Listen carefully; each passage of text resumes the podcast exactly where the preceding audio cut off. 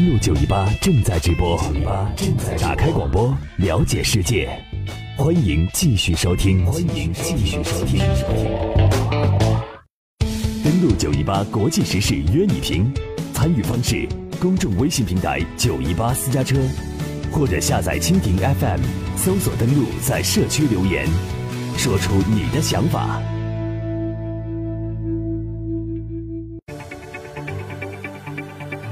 这里是正在 F F F M 九十一点八正在直播的国际新闻节目，登录九一八。接下来的话题，我们来关注到萨德的部署。韩国萨德系统在反对声中部署完毕啊，可以监视范围最高或达两千七百公里。在当地时间七号早上，此前呢已经运抵韩国的萨德反导系统剩余的四台发射车，还有相关的物资，已经运抵了星州高尔夫球场。这意味着萨德系统在韩国完成了正式部署。韩国为什么会突然加快萨德部署呢？驻韩美军曾经在今年四月二十六号的时候，将两部萨德发射车成功运到了新州基地，剩余的四部发射车当时呢仍在美军的驻韩基地上。而文在寅上一任之后呢，曾经一度暂停安装尚未到位的这四部萨德，同时下令重新评估，就是萨德的环评。而半岛局势日趋紧张之后呢，韩国国防部就声称，为了巩固韩国以及驻韩美军的防御能力而做出的具体举措之一，以应对朝鲜核试验挑衅严重的局势。在朝鲜进行第六次核试验的一天之后，文在寅和美国总统特朗普通电话时就承诺，安装工作将会很快开始进行。昨天的时候，文在寅在接受俄罗斯媒体采访时就宣称。朝鲜核导能力较以前有较大的发展，部署萨德是不可避免的。只有朝核问题得到解决，萨德问题才会随之解决。而韩方还强调，这次部署萨德绝对是临时部署，针对萨德的环评结束之后，才能决定最终的实施部署。那么，对于韩国国防部的这一决定啊，在六号深夜的时候，大批韩国民众就聚集。距离部署地点最近的烧城里村口封锁道路，抵抗剩余四辆的发射车进入基地。而根据韩联社九月七号的报道，韩国警方五个小时内完成了对四百余名反萨德示威民众和相关团体人士的强制驱散。而在此过程中呢，民众与警方是爆发了冲突，导致二十七人受伤，被送往医院。报道说，新州呢，警方。总共向新州郡烧城里村投入了八千余名警力，对示威人群进行十余次警告，试图驱散示威者，但是却遭到示威者的强烈抵抗。示威者们是高呼“暴力警察滚开”等口号，还有向警察投掷水瓶的。示威者呢，在村委会啊村管门前的两个车道上停放了三十余辆车，坐在汽车周围与警察对峙。三十余名示威者用绳子相互捆绑在一起，还有部分人用铁链将身体与汽车锁在一起。警察呢将顽强抵抗的示威者一点点的推开，并将汽车拖走。七十多米长的示威队伍才逐渐被警方的驱散。而在昨天，中国外交部例行记者会上，耿爽就重申了中方坚决反对萨德部署的相关立场。在韩国部署萨德系统，非但解决不了有关国家的安全关切，只会。严重破坏地区的战略平衡，损害包括中国在内的本地区国家的战略安全利益，同时加剧半岛的紧张和对立，使半岛问题变得更加复杂。中方强烈的敦促美韩重视中国等地区国家的安全利益和关切，立即停止有关的部署进程，撤除相关的设备。而俄罗斯外交部副部长里亚布科夫在周一的时候表示，不排除做出军事回应的可能性，就是说，如果有必要，俄罗斯也将建立相关的反导系统。那么，俄罗斯战略信息研究所分析中心主任谢尔盖则表示，俄罗斯呢有打造这种系统的经验，而且我们强于美国。俄罗斯共青团真理报则。称部署萨德会促使中俄加强军事上的合作，中俄应当尽快的各自将导弹瞄准韩国的萨德基地，以其作为首轮未来打击的目标。那么，如何看待文在寅政府不顾反对，执意完成萨德部署的决定呢？南开大学研究中心副主任李春福说：“部署萨德将会成为文在寅政府的一大败笔。我文政府呢，这个本来是对萨德问题上呢。”经过一年的全面环境评估之后呢，啊，再做决定。那么这个朝鲜七月份这个发射常常规导弹以后呢，它就改为什么临时部部署萨德这个事情，实际上的这个文在寅政府的，我觉得一个败笔。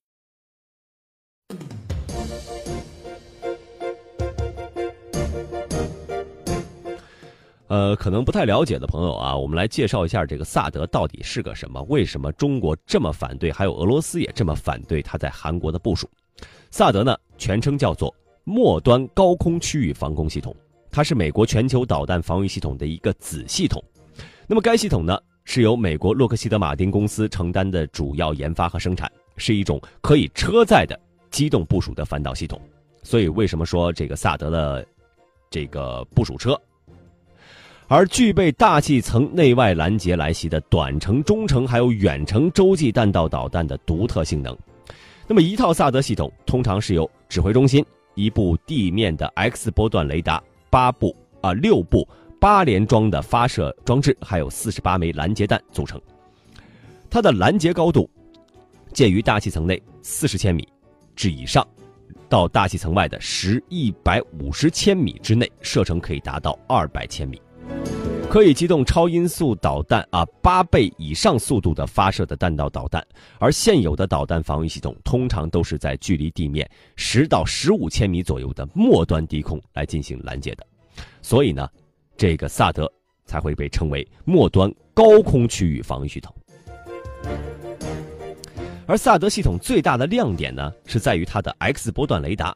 萨德的核心装备 ATTPY。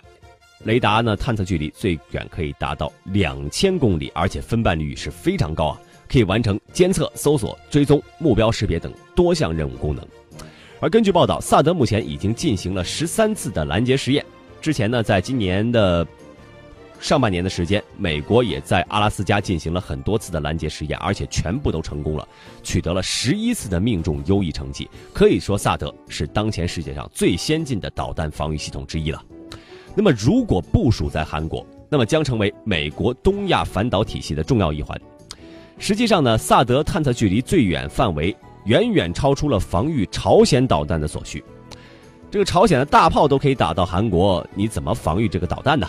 不仅直接损害了中国等国的战略安全利益，也破坏了地区和全球的战略稳定。那么，萨德雷达呢，也有两种模式，叫做终端模式和前沿部署模式。这两个模式可以随意切换的，这是什么意思呢？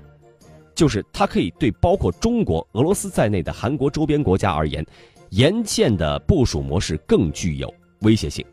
其估算距离啊，在一千二百到两千七百公里之间。啊，我们举个例子，就是说，当前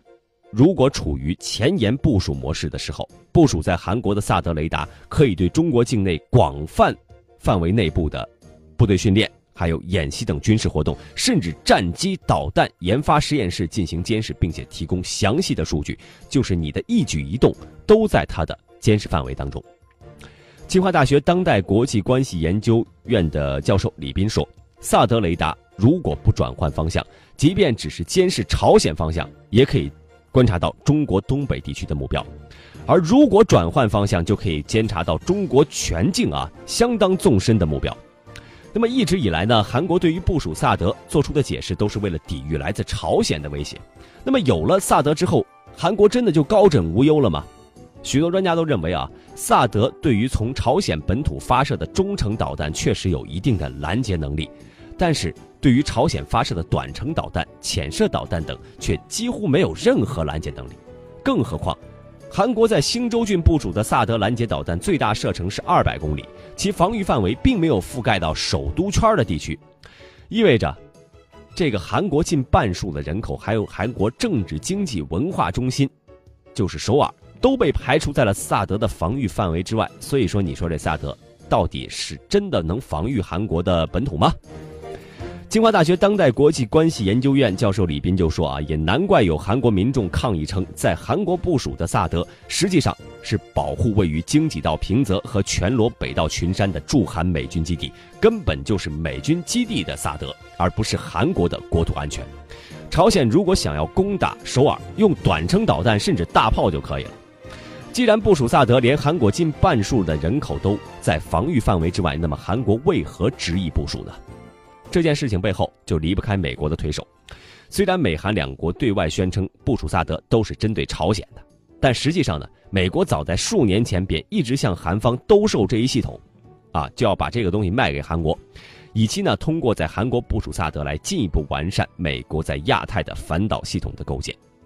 中国国际问题研究所研究员杨希宇就指出，在韩国部署萨德并非单一的问题，而是美国在整个东北亚乃至西太平洋地区构建反导体系的综合谋划。